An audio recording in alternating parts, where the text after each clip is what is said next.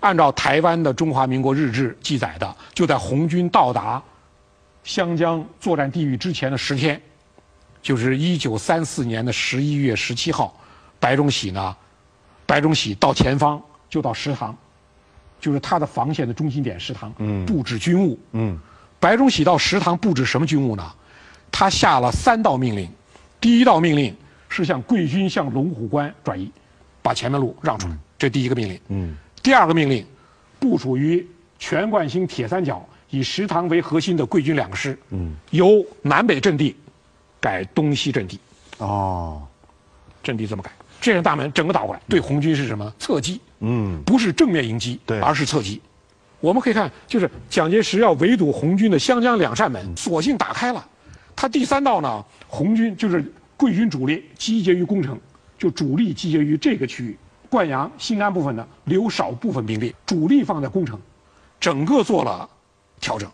那么这一系列的调整之后，他下了三道命令之后，贵军的这阵地就出现了关键性的变化。红军前出的这一条就突破湘江的这样一个方向就出现了。那么这个正面一闪开以后呢，按照湘军的记载，贵军的核心是什么呢？白崇禧指挥贵军的核心是放弃食堂阵地，这是个非常核心的位置。嗯，湘军不坚守了。对，不坚守了。十一月二十二号，就红军到达这个区域之前前五天，湘军放弃了堂。全管型防守的核心阵地食堂，在放弃的同时呢，白崇禧到底是小诸葛，他玩了个心眼儿。嗯，他呢，因为这些东西啊是非常保密的，不能让老蒋知道，老蒋知道就麻烦了，也不能让湘军知道，甚至不能让陈济棠知道。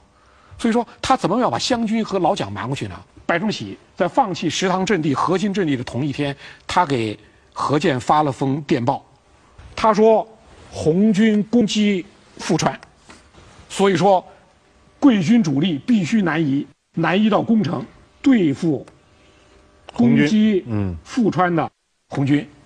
实际上，红军根本就没有打，这这是个假情报。嗯，他就他也知道是假的，就是要蒙何键，就是要蒙蒋介石，说红军攻击富川，所以我的主力南下了。嗯，给自己一个借口。对，给自己一个借口。南下怎么办呢？所遗防务，请湘军填补。啊他把皮球踢过去了。何键接到电报是叫苦不迭啊。何键的主力在黄沙河这一带，在上面布置完毕了，根本过不来你贵军，你说闪就闪，你一下闪出了就一将近一百里的防线，谁来填补？我来填补，我填补得了吗？我的主力南下，我出现漏洞，谁填补我呀？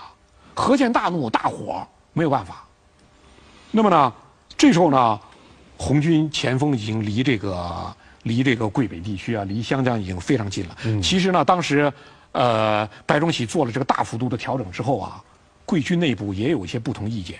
嗯，有些人提出来了，说你这样调兵，湘江防线有闪怎么办？出现闪失怎么对老蒋交代？交代。这个时候，白崇禧说了他的反映他内心的最核心一段关键性的话。我觉得白崇禧这这段话都能够都能够流传于世的话。当然，白崇禧到了台湾，他不承认他说过这个话。他说：“老蒋恨我们比恨猪毛更甚，管他呢，有匪有我，无匪无我。嗯，就有红军在，还能牵制蒋介石的力对量。我还能在。嗯没有他们，我也完了。我为什么要顶着湿锅盖给他造这个机会？顶着湿锅盖给他造机会，就是他，呃这是广西的一个一个民间俚语民间俚语了。啊说呢，白崇禧说，不如留着猪毛，我们还有发展的机会。对，要猪毛没了，啊蒋介石就会全力对，付我们这些地方军。如果挡不住，挡不住就挡不住，让他们过去就行了。白崇禧他讲他很很实在，他的部队两个军只有十七个团，这两个军十七个团只能打一扇门板，这扇门板如果挡了红军，挡不了蒋军，蒋军将来趁虚从这一路进入广西，他是一点办法都没有。我现在怎么办？我现在得挡蒋军，所以他调过来，把他的主力设置于攻城这一线，形成这样一个态势。嗯，他这样的一个态势呢，实际上是要挡这个蒋军的蒋军这个湘军、桂军，尤其是桂军，他在湘江防线的这个大门，在红军到达前三天到五天打开了。这是一个呢，在历史上是也也是一个被列为这个历史之谜啊，因为陈济棠让路，双方有协议，有谈判的代表，我方有何长工，有潘汉年，嗯，陈济棠方面也都有人，就指名道姓都有人，而且双方都有笔记记录。白崇禧的让路没有记载，毫无记录。哎，没有记录，双方有会谈吗？没有会谈，就形成了一个什么呢？就是中共党史研究上的一个谜点，一个谜底，就弄不清，长期弄不清楚这个问题。包括这个美国人苏尔兹伯里写了本《长征闻所未闻的故事》，苏尔兹伯里采采访了很多人，他说有证据表明，贵军的李宗仁、白崇禧之间和红军之间有一项谅解，有证据表明，证据在哪里？对，拿不出来。一个是红军早期的一个叫军事历史家，叫徐梦秋。徐梦秋呢，在三八年呢谈到的时候，当时广西的首领答应开放一个区域，但是具体也不详。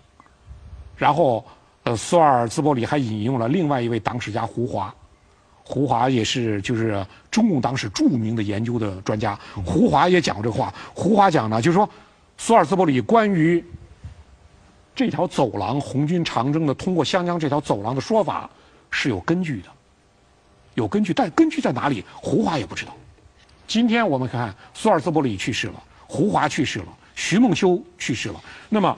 当时的这场谜呢，就是石沉大海一般，淹没在我们说各种各样的历史的资料里面，没有成文的记录。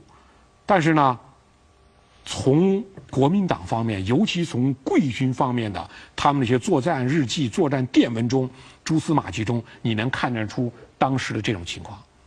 当时的这个贵军的一些作战参谋，他的这个幕僚人员所做的记录。白白崇禧还对他的亲信部下半开玩笑的讲过：“谁去给红军送个信呢？我们把把大路给红军让开了，让他们赶快过去啊！谁去给红军送个信？”我们说这是白崇禧讲的笑话，来不他他不可能不可能和红军建立这样的联系，也不可能和陈济棠一样达成这种默契。但是呢。白崇禧呢，通过笑话的方式呢，也是解这种我们讲历史之谜啊。我们说今天也是历史上有很多很多情况，其实并没有完全搞清楚的。嗯，哎，历史之谜，当然正是因为有这个谜，历史具有它的魅力。